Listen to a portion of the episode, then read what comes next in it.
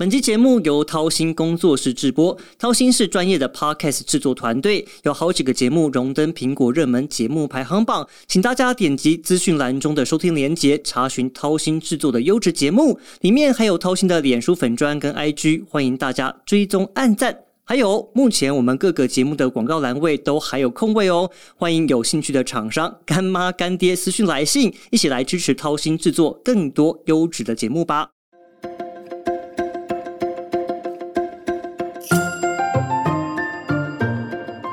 各位听众朋友，大家好，我是向正维，欢迎再次加入军事相对论。哎，其实呢，我上礼拜五才刚从美国回来，而且我这一次去的一个地方是新墨西哥州。大家可能会觉得，哎呦，这个去美国不去美东美西，跑跑去个美中干嘛？去了一个新墨西哥州。我想大家可能对新墨西哥州大概也没有什么概念哦。就除了它的比较大的城市叫做 Albuquerque 之外，你大概也不知道它那边还有什么。当然有一些，比如说虚幻电影啊，比如说里面有幽浮啊，有外星人啊，大概比较发生在新墨西哥州。但是我在这趟过程当中，我意外的，真的不是故意，但是我意外去了一个地方，它叫做 Los Alamos，就是洛斯阿拉摩斯。那你想说这什么听都没听过的地方吗？它其实在啊新墨西哥州的首府，他们叫 Santa Fe 的北边，大概开车大概三十分钟左右的地方。然后，但是呢，我那时候经过的时候想说，哎，怎么会经过检查哨？在这个鸟不生蛋的地方，怎么会有检查哨？而且检查哨还是军人。然后后来当地人跟我讲说，你知道这里是什么地方吗？原来这边是美国研发核子弹的最重要的基地，而且呢，他们当年在二战的时期，他们就是要跟这个这个纳粹德国比，说看谁先做出来嘛。所以呢，里面他们其实有非常非常多的机构跟单位都在这个小小城镇里面。那他每一个研究室呢，其实都还分的有点开。那为什么要这样做呢？原因是因为当时的这个制作核子弹的技术还不是很成熟，所以他们希望不要波及无辜，所以大家就把彼此的距离拉得远一点。那当然，现在没有在这个实验室里面在做这种实际上操作。他们说现在都是用所谓的超级电脑。那我觉得蛮特别的一个经验啊，就是没想到现在出国，然后去了一个这么不熟悉的地方，居然还能不小心的接触到人家研发核子弹的一个重要的基地。好，我现在说回来哦，就是因为在国际的疫情解封之后，现在。大家开始一直出国，我相信可能听众朋友，你甚至可能已经出了两三次，甚至超过更多，我觉得都有可能。那对我们军事迷来讲呢，其实我觉得比较让我们兴奋的是，因为现在有越来越多的包括过了营区的开放，或者是所谓的。军事航空展陆陆续续的都回到了正轨。那你要说，比如说的航空展的话，其实，在亚洲有几个比较大的。我从东北亚开始往下算哦。那比如说，在韩国的话，有首尔航空展；那在中国的话呢，有珠海航空展；那在新加坡的话，有新加坡航空展。那还有一个我一定要提的，就是在马来西亚的兰卡威海世纪航空站。为什么说它很重要？因为它这边本身。马来西亚它本身就使用了包括美制跟俄制的装备，那这边也是一个可以看到世界各国我们比较不熟悉的军方，东南亚军方、中东的军方、欧美啊苏俄或者是中国的军方在这边会有大汇集。我我自己觉得很奇怪啦，我自己之前都很想去这个航空展采访，但是不知道为什么就是一直没有办法搭上这个列车。但是我现在只要看到有人可以去，尤其是今年它重新恢复举办之后，我看有人去，我就非常。非常兴奋，好，所以我今天要邀请的来宾，我就来介绍一下，他是风传媒的特约记者傅启珍，启珍兄你好，这位你好，他今年呢也去了一趟那个兰卡威航展嘛，对我先问一下，兰卡威在哪里啊？呃，兰卡威是在马来西亚的一个小岛上，然后是它的离岛，那我们飞过去大概如果含转机的话，大概要一天左右的时间。听说一个是一个风光明媚的地方，非常热，对，听说很多人去那边就是看航展兼。旅游去看一个海边嘛，听说也是一个蛮不错的地方。好，所以但是我想先问问看哦，就是在这个国际的，就是我所谓的航空展陆陆续续恢复之后，你为什么会选择兰卡威？然后你去之前，你有什么样的一个期待吗？OK，那其实疫情关了很久。首次这个开放航展哦，就是兰卡威这个是一个两年一次的这个航展。上一届是原本预定是二零二一年要办，但是因为疫情关系就是取消了。对，疫情打坏了很多计划。对，那所以这一次疫情开放之后，在包含说时间上最近的嘛，那另外就在空间上，它在马来西亚也算是比较近的。综合评估下是很值得去的地方，嗯哼很值得去参加的一次活动。那当然，这个去之前我们也参考了很多这个报道。那最主要其实都是以航空为主啊，就是看各国的飞机飞来飞去啊，然后当然就是也会看到有些介绍海事的部分，当然也是聚焦在反恐超远，因为马马六甲一直都是海盗很盛行的地方，所以联合的很多政府机关部门来做这个海上反恐部分也是很值得一看呐、那因为乌俄战争也一年多了，那其实，在乌俄战争这个大架构下，到底这个中国跟俄罗斯他们这次会端出什么菜？其嗯实这是更是我们觉得说值得去关注的一个点。对，其实我接下来就想想先了解一下，或是先请你跟大家说说说明一下，就是这个航空展，或者是我们所谓的海事航空展，它的规模到底有多大？就是参与的国家数量啊，你刚刚提到包括中国、俄罗斯之外，然后大概大概还有多少的国家军队会有参与到其中？呃，我们先说航展的部分好了。那这一次马国的航展，那当然就是拿他自己主力战机，就是呃，他有八架的 F 十八 D 嘛，他们当然要做这个单机性能展示。然后他们也买苏二制的这个装备苏三十作为他们主力战机，所以其实它的这个单机性能展示也是很值得一看。那另外就是飞行动态的部分，有这个中国的八一队，然后还有印尼的木星表演队，哦，完全没听过，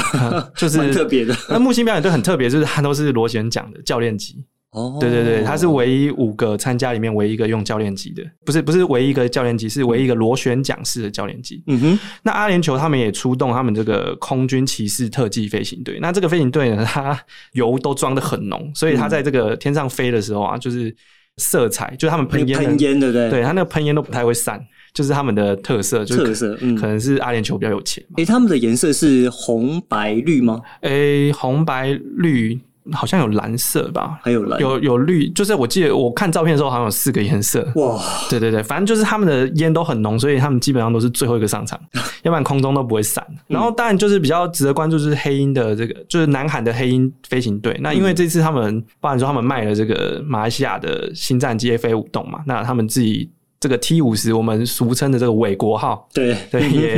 就是他们当然他们表演就是算是非常受欢迎，所以这次也应邀参展。那另外就是比较值得关注的是俄罗斯他们这个勇士飞行队，那也是他们首次换装这个苏三四之后来做一个参加这样子，所以我们也也是很值得关注的队啊。那另外就是在场面上，机场场面的部分，我观察到说，包括美国的这个 P 八 A K C 对 K C 一三五，然后还有他们的海鹰直升机嗯都有来都有飞过来。那另外就是印度跟这个新加坡，其实像包含新加坡有 H 六四 D 嗯哼这阿帕奇，，OK，然后还有这个 CH 四拐嗯 F 有来这个参加这样子来做地展。那另外在展场的部分呢，那这一次官方是说他们有五百二十五家厂商，然后有一百四十家是这个军工产业的，嗯那两百八十四家是军民共用的，还有一百零一家的民间商用的部分。嗯哼，那包含有这个十八个国家在这边设立这个国家馆，然后让大家来就是来看购嘛来对对 来看一看啦。那大家比较关心的军事的内容部分，我大概整理了一下，就是说有包含单兵装备，就是你身上穿的啊，然后用的枪啊，不是只有说空军或者是海军的东西，当然它其实单兵装备他们也都有做在现场展出了。好，那嗯还有就是航空器啊、飞弹啊、舰艇啊、无人机啊，就是大概是近几年比较夯的东西。那现场其实这个前三天是这个就算专业日啊，就是媒体跟军政高层你要拿 pass，他才能进去。有个互动，对对对，进去看呐、那当然，这这时候是最好卖东西的时候嘛。对、嗯你先了解，然后再来看。那另外就是来谈一下海事的部分哦，海事的部分这次有包含马来西亚有十三个国家来参加，然后一共有四十艘舰艇。那它其实不是只有海军啊，还有海巡部队也都算在里面。也也都加在里面。比较值得注意的就是中国的这个湛江舰，就零五二 D 型，他们在二零二一年的十二月才服役，然后还有日本海上自卫队的最上级，他们在二零二二年的三月，他的这个熊野舰才服役，还有二零二二年十月服役的这个意大利的塔翁迪雷维尔级，哦，哎其实都是蛮新的，非常新，非常新哎、基本上都是刚下水没多久就来了。哇！所以这是你第一次参加兰卡威吗？对对，这是我第一次。说实在，你到那边之后，你跟他们现场人员的互动的感觉怎么样？我觉得可以，我我大概分享几个故事啊。那当然就是因为我们从预演就开始去拍，我们十九号就去了嘛，然后到了之后，大概二十号开始拍。因为其实拍照这件事情，我相信很多军事迷的朋友也都了解，说最好是在顺光面呐。那因为飞机虽然在天上飞，你顺光面你拍的就是包含大机的对漂亮啊，就不会一直大逆光嘛。那其实包含欧美国家，还有日本啊、大陆啊，还有台湾，还有很多当地人，其实都到现场去看了。然后很疯狂，这就是说有些拍摄的人，他为了要抢好位置，他可能三四点就到了。三四点就到，对对对凌晨三四点就到。我听到上一届就是一九年，上一届是有人直接宿营睡在那边哦。对，哎呦喂啊，非常疯狂，为了这个拍摄啦。吼，那其实呃，我印象比较深刻，就是我去拍照的时候，刚好那一次我在跑道旁，然后有一个马来西亚。他们当地的民众，然后他是本岛的，他不是他不是吉达州的，呃，就是呃吉达州兰卡威的人去拍摄，对，然后他就跟我分享，因为他本身是在南海地区在工作，那其实他就对于说中国他们一直在就是运沙啊去填海那些东西，他们其实都关注很深啊。那其实说他对国际关系跟这个我们两岸之间关系，他其实也非常关注，也分也分享了蛮多他个人的看法，而我觉得我我就很惊讶说，哎。远在马来西亚人也很关心我们两岸政治这样的事情，就对了。对，其实有些我知道，在你们军民之间，或是甚至在我们记者或者是军迷，或者是跟他们的军方官方之间，其实都会有一些我称之为蛮微妙的一些互动。比如说，会有臂章的这个交换的一个过程。像刚刚，其实启真兄他送了我一个非常难得的一个臂章，它是一个那个韩国黑鹰 Black Eagle 的这个飞行的臂章。这个东西我们在外面是不可能买到，也不可能拿得到。要不要分享一下你当时在那边有没有一些跟人家交换臂章的一些过程？当然，我们都是以跟飞官，就是飞行人员啊，不然说他们的机工长或者是飞行人员去做交换。那我自己比较印象深刻，就是我去跟这个新加坡的 C H 四拐的飞行人员他们去做交换这个臂章的时候，他就主动问我说，他是先主动送我臂章，他没有跟我换，然后他就问我说，哎，那你有没有？就是前阵子很红的这黑熊打维尼的 的的臂章这样子，他们也知道，就对。当然，当然非常关心呐。其实我们一直以为说，哦，这两岸的事情只有我们两岸在关心，但其实并不是哦。就是我们出了一个国，然后大概有参加的，当然可能都是因为是军政，或是军政高层，或是跟军事从事相关的人，然后他们对于我们这个两岸关系，还有两岸间的这个军事的。包含可能共建骚扰、共击扰啊，其实他们其实都是非常关注的哦。对，那他拿到臂章有没有非常开心啊？他自拍有没有？我我们是有跟他拍照啦，但是 因为我们是跟他的的飞机去拍照，但是因为可能涉及到一些国与国之间的关系，所以也不便去把它公开出来。但但他们觉得非常的新奇，非常新奇。好，我们这些都是一场边那些小花絮，那我们接下来要进入到正题了。那我们在讲到所谓的内行看门道，其实还是要了解一下这次的航展，它到底哪一些我们值得关注的一些东西。那比如说，你在这次动态展演当中有哪一些展示，你觉得诶是值得拿出来观察跟了解的部分？OK，那当然的动态的部分，我们当然还是关注在八一飞行队跟这个俄罗斯勇士队的关注度嘛。那这因为呃，其实我们也提到说，这一次是获得。八一飞行队，他在这个换装歼十 C 之后，首度的这个海外。表演对，所以大家都很关心说，哎，那你换了？虽然说他们还没有换新的发动机，还是原本的发动机，但是大家还是这个非常关注他们的这个整体的演出了哦。那另外就是官方其实一直有公布说俄罗斯要来，但是开开演前他们一直都没有消息，甚至说哦可能取消，可能取消。那我就想说，哎，不对啊，那这样外面卖臂章的那些人怎么办？结果就到了前一天的下午，非常晚，大概下午四五点之后，他们才落地。他们才确定落地，嗯哼，然后这个落地之后，就等于这个代表什么意思？就是说他们根本没办法预言，他们就只能直接上，对，直接开完展，然后他下午特技表演队就他们就中午特技表演队就直接上了，嗯哼，对，所以非常难得啦，因为毕竟现在乌俄战争，大家也知道说，就是俄罗斯在空中的压力部分非常大嘛，那。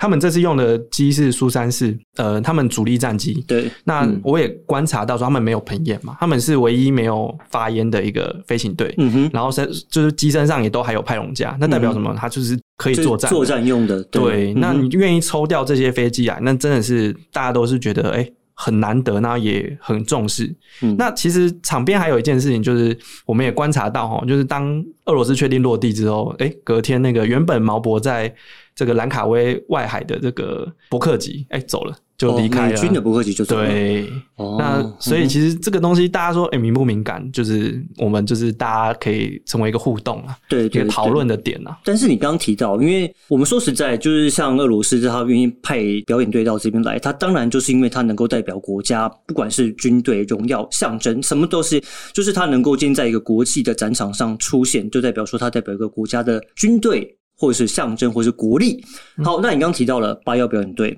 那我就想知道，那八幺表演队的表演，你看到哪些端倪吗？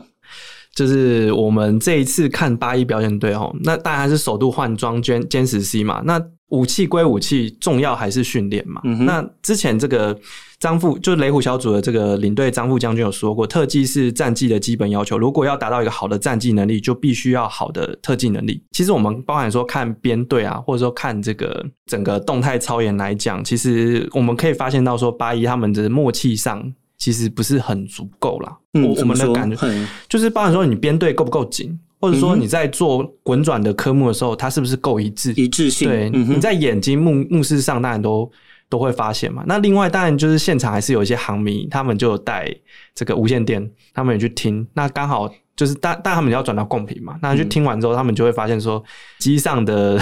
这些飞官好像有点乱了手脚这样子。就彼此之间的沟通没有那么顺了。对，那就是比如说哦，你要配平啊、改平啊，或者说哎再进场啊等等的，就是你会发现，哎，这个好像有点凌乱，对，好像不是这么的训练有素这样子。因为其实当然这是一个各国比拼的一个场合嘛，那。嗯。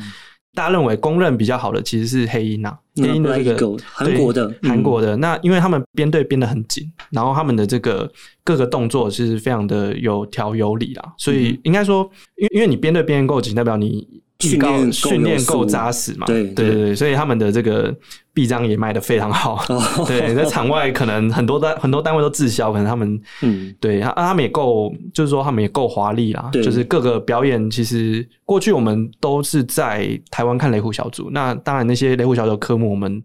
看久了，当然就会想看看国外到底新是奇的画面怎么样这样的。嗯嗯那其实我印象比较深刻是他们可以在空中画出太极的标志，就是哦，那很经典，就韩韩国那个太极的标志。那但你你说呃网上也看到啊，对啊，那我现场看到的时候就觉得，嗯，真的很特别。对对，这也是为什么 Black Eagle 他，我记得他之前就一路进行到中东，然后一路到英国嘛。我记得他去年的时候到英国去表演，这为什么他训练有素的军队，其实就是在这种地方小技巧这边就可以看得出来。那在这次航展当中，你还有看到在各国他在建军发展啊，或是科技武器发展上面，他们有哪一些的发展跟趋势吗？呃，我想大家还是比较关心无人载具的部分。那一般人都是看说这个无人机嘛，那我们待会再谈这个部分。我在看到这个马来西亚部分，它也推出了就是遥控枪塔，就是把无人机降上去，然后你人员可以躲在这个假车啊，或者是一些掩蔽物旁边，然后用远端操控，然后有一些可视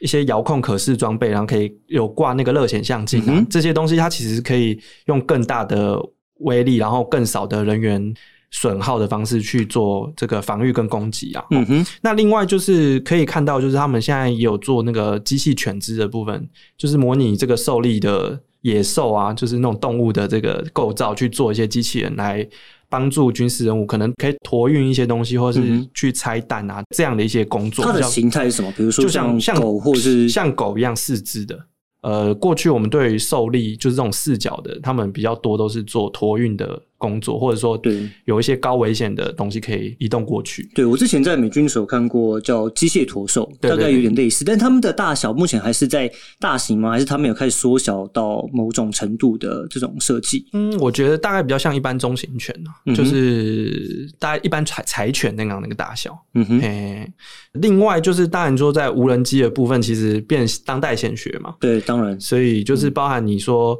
运送投放炸药啦，或者说物资的运送啦，甚至说现在很喜欢做什么真打一体啊。我还有观察到，就是民用的部分，就有一些人是把它拿来做消防使用。消防哦，对对对哦，对，它可能投投一些粉灭末啊、火粉灭，嗯对对对，然后可以直接飞到上空去去做布散。哦，那这样其实也可以相对减损这个人力的危险性，嗯然后另外也可以就是到他们比较高的这个点去投放。呃，应用的层面是非常多啦。哎、嘿所以这次土耳其有去，对不对？啊，当然当然它应该是大家的焦点吧？他在乌俄战场的表现非常好，哎，是。对啊，所以大家就非常关注他们推的什么无人机啊，就是他们，但但是我看到他们推的无人机主要应用在军事用途，就是比较像呃结合侦打一体，就是可吸型小型飞弹，然后做这个侦战场侦察跟嗯，攻击的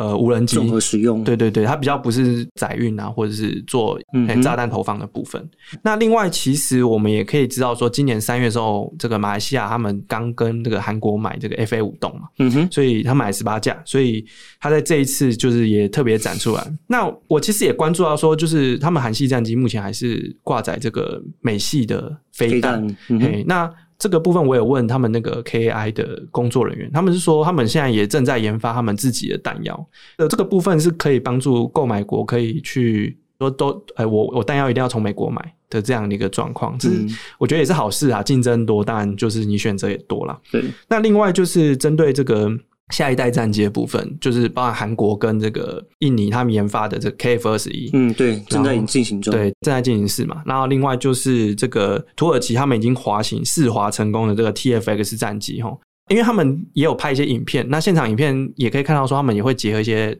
中程僚机做这个战场管理啊。从这些面向来看，就是说他们跟这个美国的 F 二十二或者是 F 三十五这些战机的比较上，他们也希望说自己可以往下一代前进啊。对，其实我刚刚补充一下，因为启真兄提到所谓中程僚机，如果有人听不懂的话，它其实就是我们所谓第五代战机，它未来就是能够以一架有人的战机去配合无人的攻击机，然后变成一个共同的一个攻击模式。那那这个最后我们有机会的话，也可以再跟大家聊一聊。记得这一趟你去了一个最难得的艘舰艇，基本上台湾人上不去的。对对对，对那这一次当然中国他们来了一艘这个零五二 D 型的第三批次生产的这个湛江舰，呃，舷号是一百一六五。这一次其实我登舰，我也是想说，哎、有机会吗？因为我不知道他会不会查验嘛。呃，我们就去排队。那排队他其实也没有检查说你是哪里来的，护照都没有检查，哦，没有没有没有，嗯他就是看到哦，来欢迎登舰，欢迎登舰这样子。嗯那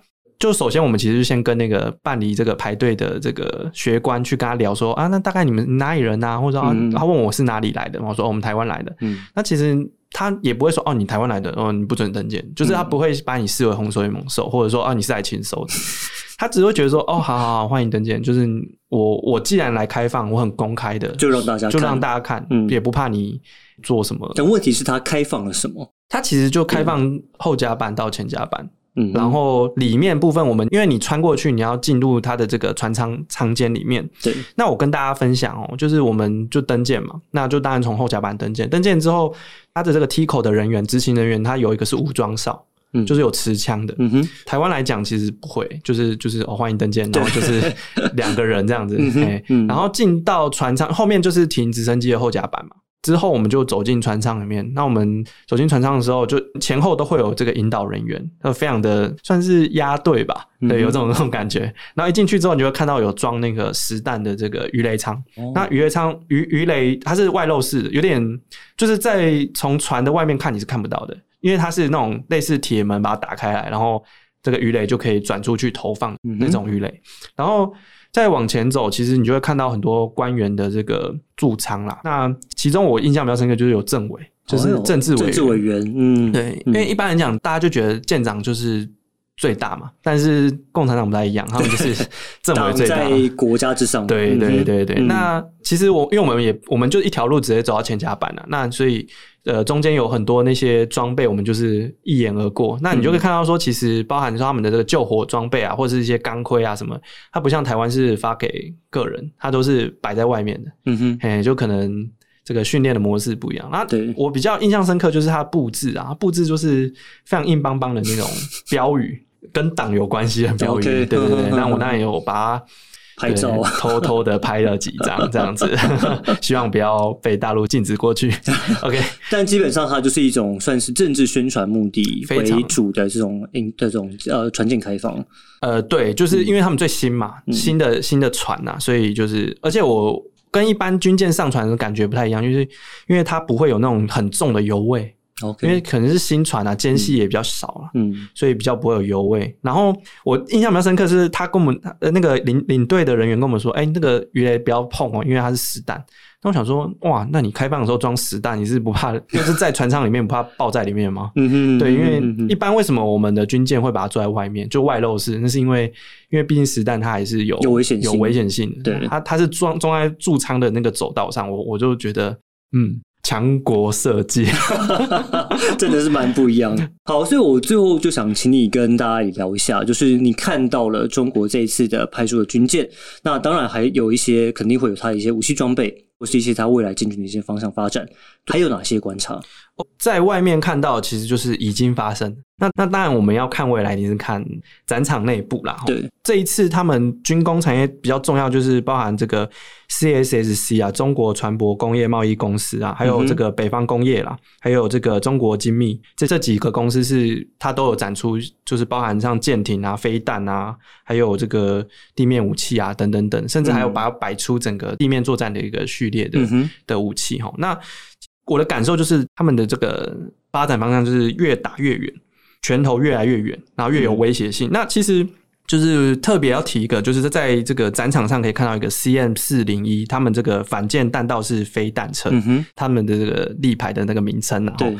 之前中国他们在珠海航展说可以达到极速六马赫，然后这个巡弋四马赫，极速六马赫等于是 hypersonic 极音速的一个态嗯状态啦。吼，那距离部分他们也是不公开，他们认为是机密嘛。从这个点就可以看到，说中国他们接下来把武器越拉越远，那嗯对于其实。不要说是印太地区的威胁啊，甚至就是越拉越远，拉到太平洋的另一端的这个危险性都很大。所以其实我不认为他们这次来是卖武器，我反而认为他这次来是秀肌肉。有一种政治的嗯宣示的意味。对，哦，听起来真的非常过瘾的。这也是为什么我觉得这种兰卡威啊，这种大型航展，就是大家有机会的话，一定要去一趟。然后记得它是每两年一次嘛，它是奇数年，对不对？基数年，基数年，对对，就每奇数年的时候就记得要跑一趟，而且记得下次要去的话要趁早，因为现在人会越来越多。那很多人都刚讲的，他一边去看航展，可能就一边去度假，所以大家要把握机会。下次有机会的话呢，也希望大家能够走一趟兰卡威，去体验一下不同国家还有最新的一些军事动态的发展。今天非常谢谢傅兄来跟我们精彩的分享。那以上就是这一集的军事相对论，我们下一集再见，拜拜。